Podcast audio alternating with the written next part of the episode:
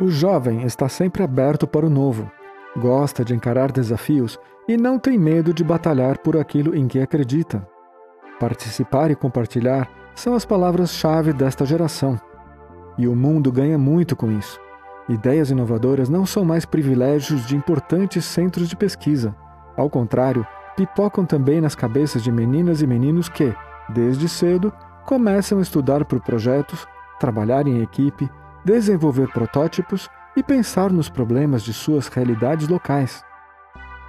Começa agora Jovens Transformadores, podcast da Feira Brasileira de Ciências e Engenharia, Mentes Criativas, Soluções Inovadoras, apoio do Ministério da Ciência, Tecnologia e Inovações e do CNPq. Olá, ouvinte! Eu sou Aurea Lopes, jornalista. Bem-vinda ou bem-vindo a mais um podcast da série Jovens Transformadores. Está aqui para conversar com a gente um jovem que é transformador desde criancinha. Luiz Fernando da Silva Borges, nascido em Aquidauana, no Mato Grosso do Sul, já sonhava em explorar as possibilidades da ciência para melhorar o mundo desde os oito anos de idade, quando ele assistia, sabe o quê? O X-Tudo, o Castelo Ratimbum. Mas foi quando ele viu Marcelo Tach chamando estudantes para a Febrace que sua vida mudou. Mudou porque ele encasquetou que queria ser premiado na Febrace. E mudou muito mais depois que ele foi premiado na Febrace. Mas essa história e a história dos projetos que ele desenvolveu, ele mesmo vai contar agora. E você vai entender por que a dona Nilza, mãe dele, costuma dizer que é a única mãe no mundo que tem orgulho pelo fato do filho ter levado cinco anos para concluir o ensino médio. É que ele estava fazendo muita coisa bacana, muito afora, não é, Luiz Fernando? Prazer ter você aqui. Prazer é meu, Áurea. Muito obrigado pela introdução generosa. Muito bom, vai ver que é verdadeiro, ó. Luiz Fernando, hoje você tem 23 anos e está fazendo curso de Engenharia da Computação no Instituto de Tecnologia e Liderança. Mas o seu interesse por ciência começou na época que você misturava chá de repolho com sabão em pó. Conta aí como era essa infância de inventor maluco. O jeito que eu brincava era fazer experimentos científicos. Eu morava numa vizinhança um pouco não apropriada para crianças brincar na rua, era um pouco violenta. E o jeito que eu brincava era dentro de casa ou assistindo TV. E nessa TV, basicamente, eu via alguns programas de TV que mostravam experimentos e eu replicava esses experimentos dentro de casa. A minha mãe também, que é professora de primário, assinava a revista Ciência Hoje para as Crianças da SPPC eu também vi alguns experimentos que tinham nessas revistas. Então, o jeito que eu brincava realmente era reproduzindo esses experimentos. Eu colocava vinagre e bicarbonato de sódio dentro daquelas caixinhas de filme fotográfico. Isso denuncia um pouco a minha idade, para ver aquelas latinhas explodirem. Misturava sabão em pó com chá de repolho roxo ou vinagre para ver mudando de cor, de acordo com a acidez, né, ou com o básico é. Então, essa era a forma que eu gostava de, de me divertir. E é brincando e aprendendo, né? Exatamente. E na escola, você teve a oportunidade de desenvolver essa sua vocação para pesquisa? Eu sempre estudei em escola pública, a minha escola de ensino fundamental foi a Escola Municipal Erço Gomes. E nessa escola eu tive lá no final do nono ano uma abertura, uma liberdade para começar eu mesmo incentivar a escola a fazer uma feira de ciências de mostra de experimentos. Então, lá pelo oitavo, nono ano, eu participei de duas feiras ou mostras culturais, como eram chamados naquela época, da minha escola, que eu tinha incentivado a criação. Só porque eu tinha verdadeiramente o interesse de pegar aqueles experimentos que eu fazia, que eu sempre fiz, e depois ficou um pouco mais profissional com kit de química, aquelas ah. caixas que você comprava prontas, né? Eu queria apresentar esses experimentos, eu queria falar sobre esses experimentos. Então foi isso que eu consegui fazer na, a nível da escola do ensino fundamental. Ah, bacana. E quando você começou o seu primeiro projeto sobre o termociclador? Conta aí pra é, gente. Uma... E o que, que é isso, né? Sim, tem uma ponte muito interessante porque nesses mesmos canais de TV que eu assistia em casa e que ensinava os experimentos, eu também vi a, a, um anúncio sobre a propaganda da Febrace, narrada pelo Marcelo Taz naquela época, que eu me lembro até hoje. Atenção, meninas e meninos criativos de todo o Brasil, estão abertas as inscrições para a Febrace. Hum. E nessa propaganda que eu vi, eram pessoas jovens apresentando projetos, apresentando coisas similares às coisas que eu gostava de fazer em casa, como, por exemplo, desmontar um brinquedo meu para construir outra coisa Uhum. com aquelas partes daqueles brinquedos. E isso eu tinha 8, 9 anos. Desde então, com 8, 9 anos, eu falei: um dia eu quero estar nesse lugar, eu quero participar da Febras. E aí eu fui, entrei no Instituto Federal de Mato Grosso do Sul, lá do, Uhum. de Aquidauana, porque eu soube que lá existiam professores com competência para ensinar ou para orientar estudantes em projetos de pesquisa. Alunos de Instituto Federal também eram estudantes que faziam grande parte do demográfico de feiras de ciências. E eu entrei no Instituto Federal, primeiro lugar na, no curso técnico integrado em informática. Já pensando na pesquisa. Exato, já querendo fazer pesquisa para participar da Febras, para poder competir na Ah. Febras. Então, meu primeiro projeto aliou, ele alinhou um interesse meu muito precoce em pesquisa médica, em medicina, em Uhum. saúde humana, em bem-estar humano, com o que eu estava estudando na época, que era programação e eletrônica. Então, ah, o primeiro projeto foi criar uma versão mais barata ou mais em conta de um termociclador, que é um aparelho utilizado para fazer a PCR, que ficou tão conhecido agora como um dos exames do coronavírus, né, de detecção Ah. do Covid-19. O que esse equipamento faz? Ele varia a temperatura. Se você programa algumas temperaturas, ele tem um bloquinho pequenininho, você coloca alguns tubinhos nesse bloquinho e ele vai variando essas temperaturas. Essa, esse equipamento custa de 40 a 50 mil reais na época. no Isso era- mercado. exato, era em 2013. O meu professor de biologia estava explicando sobre esse experimento em sala de aula. Eu perguntei para ele se a gente poderia fazer. Ele falou: Você está tá ficando louco porque só o nosso laboratório custa isso. e aí, ah, eu, juntamente com meu professor de informática, Leandro de Jesus, foi meu primeiro orientador, desenvolvemos uma versão mais acessível desse equipamento que custou 800 reais para ser construída.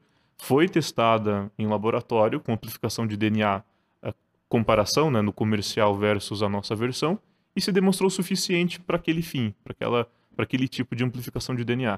Com esse projeto eu participei pela primeira vez de uma feira de ciências que foi a FETEC MS lá em Campo Grande, capital do meu estado, e de- em 2014, desculpa, em 2013, recebendo a credencial para participar da Febrace pela primeira vez em 2014 Chegando que lá. foi a realização de um sonho, né?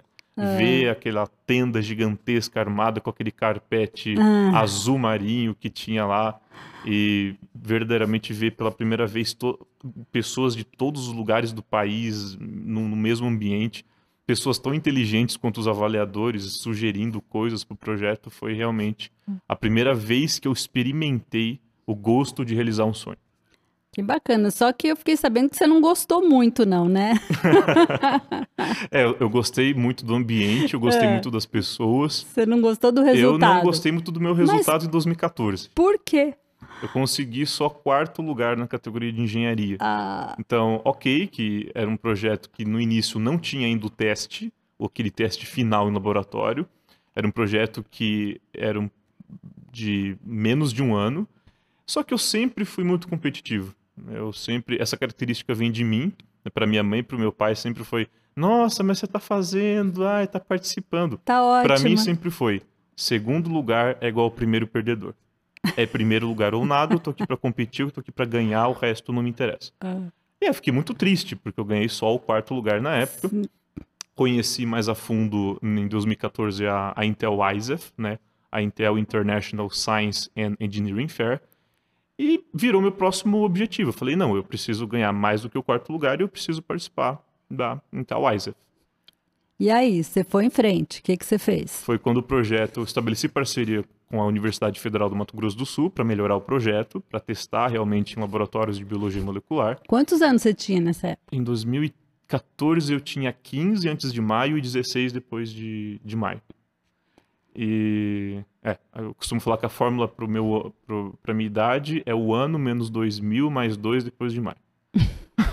Mas a, a parceria foi feita com o laboratório de biologia molecular. O projeto foi testado, foi apresentado novamente na FETEC, na Febrace em 2015 e aí foi quando eu recebi vários prêmios, o primeiro lugar da categoria de engenharia, prêmio da Associação dos Engenheiros Politécnicos, prêmio do Instituto 3M, vários outros, prêmio das, uni- das unidades da federação, que são vários prêmios que a Febrace oferece em parceria com os seus ah, parceiros institucionais, e a tão querida credencial para representar o Brasil na Intel Wiser.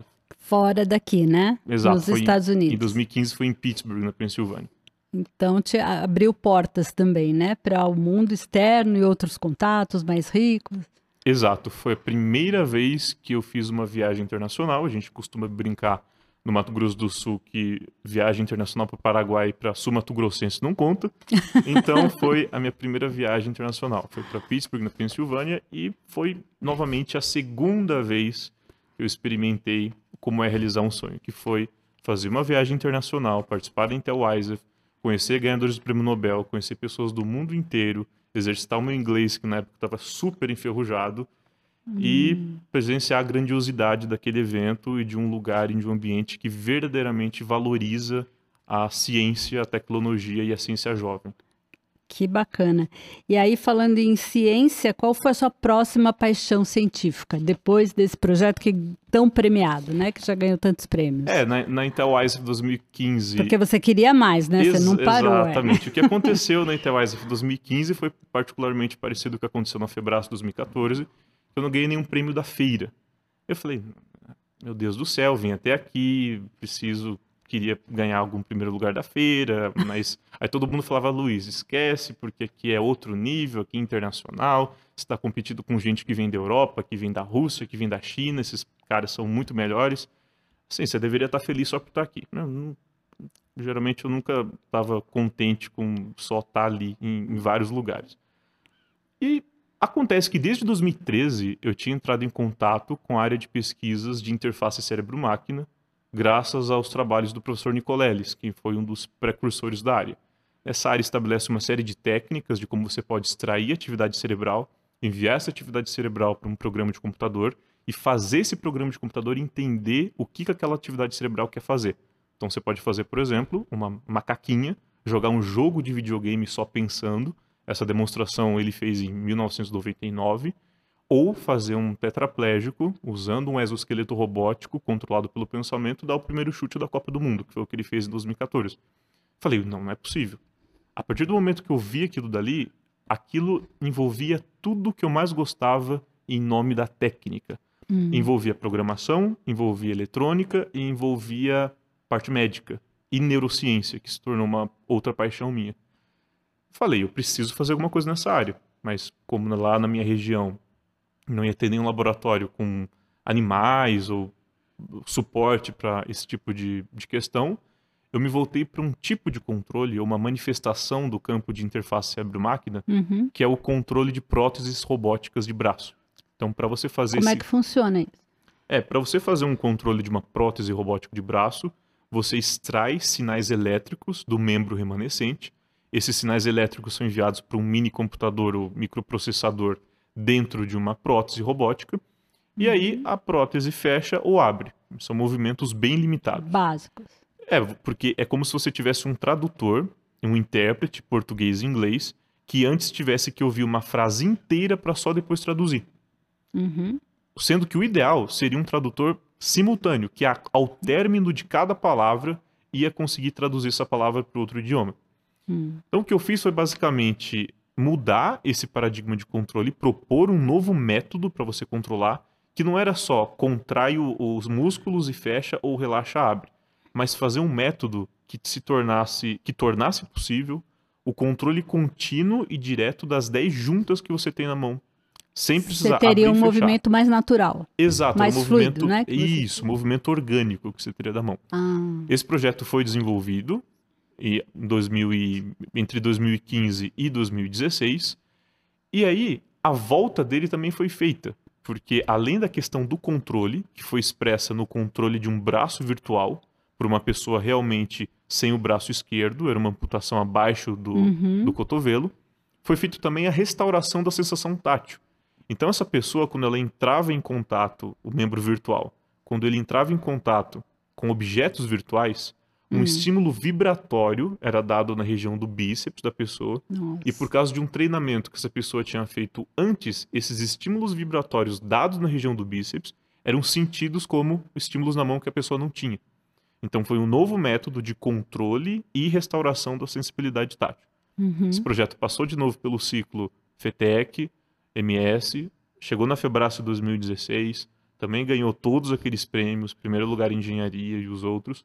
Foi para a Intel ISEF 2016, que foi em Phoenix, no Arizona.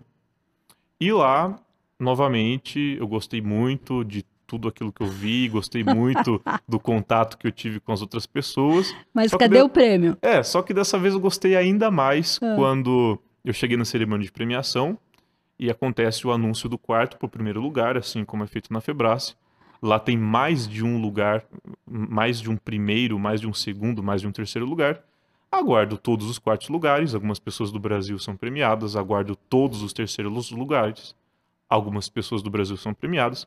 Falei, não, não é possível, acabou o terceiro lugar, não, não dá mais para mim, né? Não- não- geralmente não, Aham. não acontece isso. Passou todos os segundos lugares, silêncio, eu já estava mexendo no meu celular. Chorando no canto. Exato. Não, eu tava mexendo no meu celular pensando assim, o que, que eu vou fazer no que vem para eu conseguir ganhar, alguma coisa? Acho que eu vou inventar alguma coisa que ressuscita é, gente que já morreu, né? Ah. Talvez é, dê dessa vez pra, com essa temática.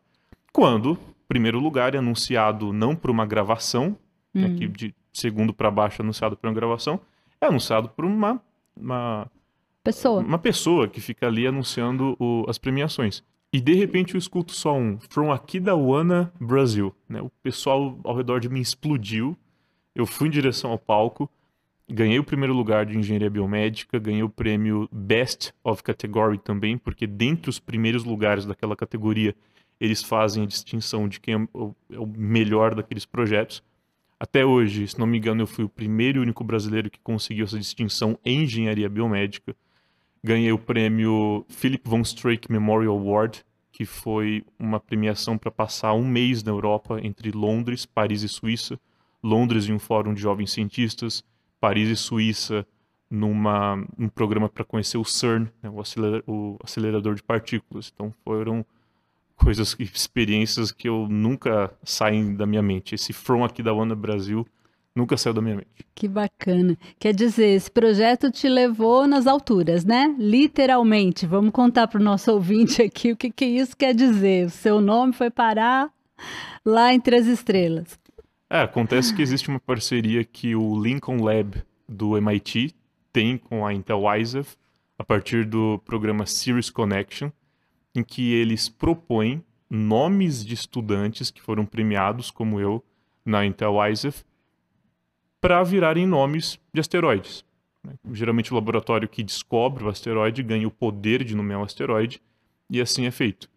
Então, no ano de 2016, a International Astronomical Union, a mesma entidade que demoveu Plutão como planeta, ou restaurou de volta depois, batizou o asteroide 3353 da Silva Borges em minha homenagem. Só porque o Borges sozinho já era do poeta argentino. Ah, que bacana. Nossa, fantástico. Luiz Fernando, sua, sua lista de sucessos é tão grande que não dá tempo da gente citar todos aqui. Tem mais alguma coisa que você queira acrescentar? Depois de 2016, tendo recebido tudo isso, eu falei: que tal agora usar todo o conhecimento aprendido no campo de interface cérebro-máquina para tentar um pouco mais além? Em 2010 no final de 2016, eu recebi um investimento privado para criar um novo projeto. Uma interface cérebro-computador, dessa vez baseada em eletroencefalograma, que é aquela tecnologia que você monitora de forma não invasiva, com fios, né? a atividade cerebral de pessoas, de seres humanos, e para criar um computador ou um aparelho que lesse ondas cerebrais de pessoas que haviam sido considerados em estado vegetativo ou coma e tentar identificar padrões de atividade cerebral, padrões de responsividade nessa atividade cerebral para tentar estabelecer comunicação.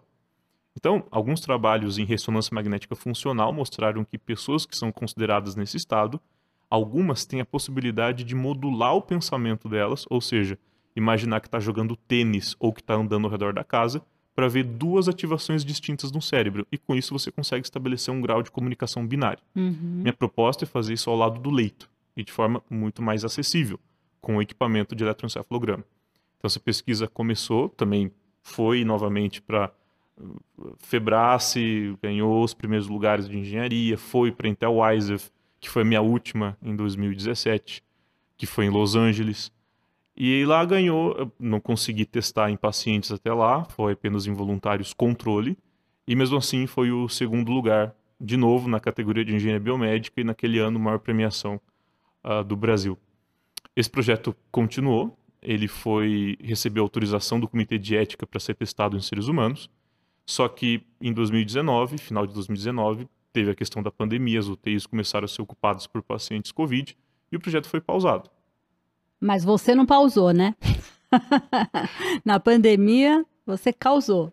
É, é, tentei. Durante a pandemia, eu com esse meu sócio do projeto, cofundamos uma empresa para desenvolvimento de ventiladores pulmonares de emergência do modelo que o MIT fez, da compressão e descompressão de um balão de ressuscitação, comumente conhecido como AMBU. Aqui no Brasil, você tem uma ação exemplar da USP, da Politécnica, por meio do projeto Inspire, que foi o projeto que mais fez sucesso no Brasil e mais cumpriu essa, essa missão. Aí tiveram algumas empresas também no Rio Grande do Sul e essa iniciativa que eu participei.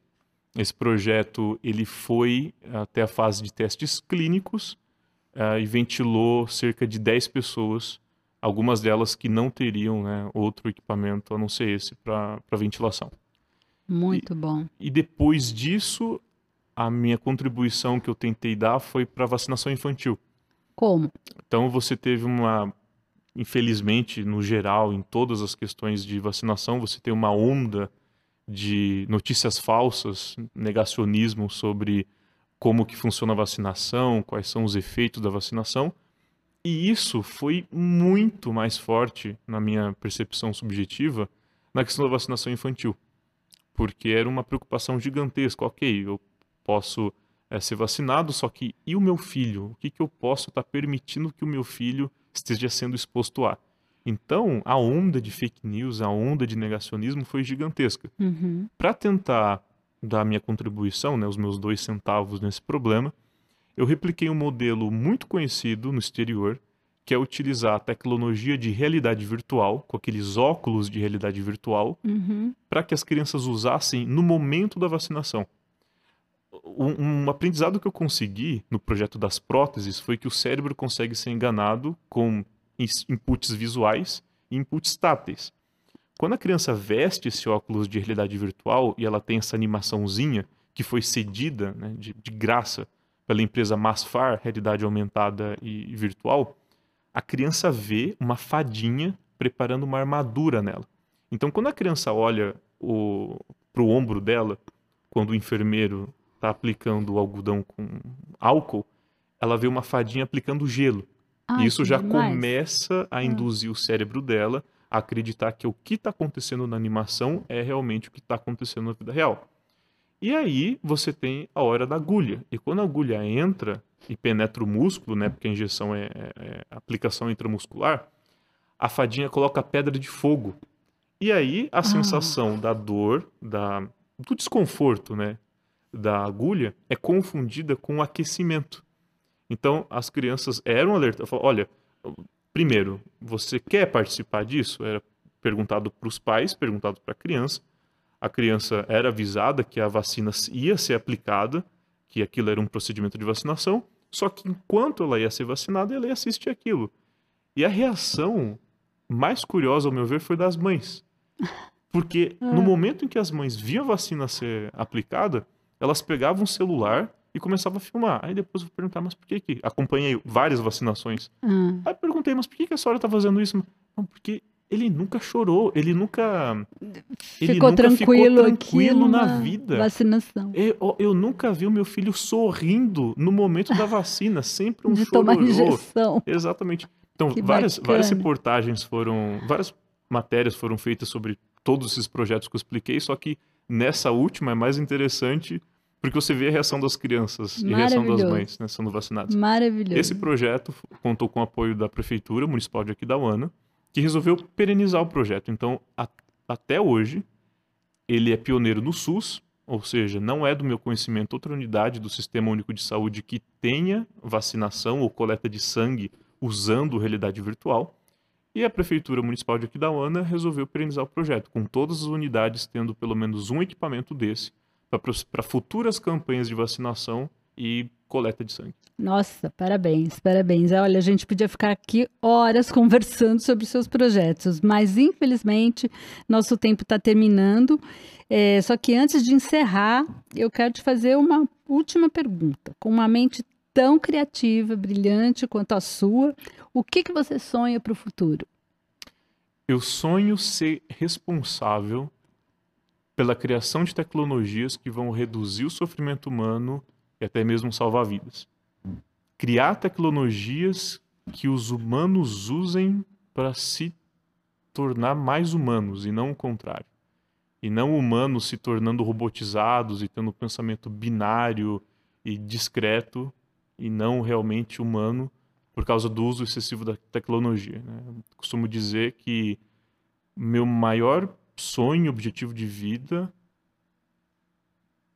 é no final dela saber que a minha existência possibilitou a continuidade da existência de outras pessoas. Sensacional. Muito obrigada, Luiz Fernando. Foi um prazer entrevistar você. Tenho certeza que nosso ouvinte também adorou essa conversa. Até a próxima. Até, obrigado. Este foi mais um episódio dos podcasts Febrace Inspiradores. Mentes criativas, soluções inovadoras. Apoio do Ministério da Ciência, Tecnologia e Inovações e do CNPq. Ouça nas principais plataformas. Até a próxima terça.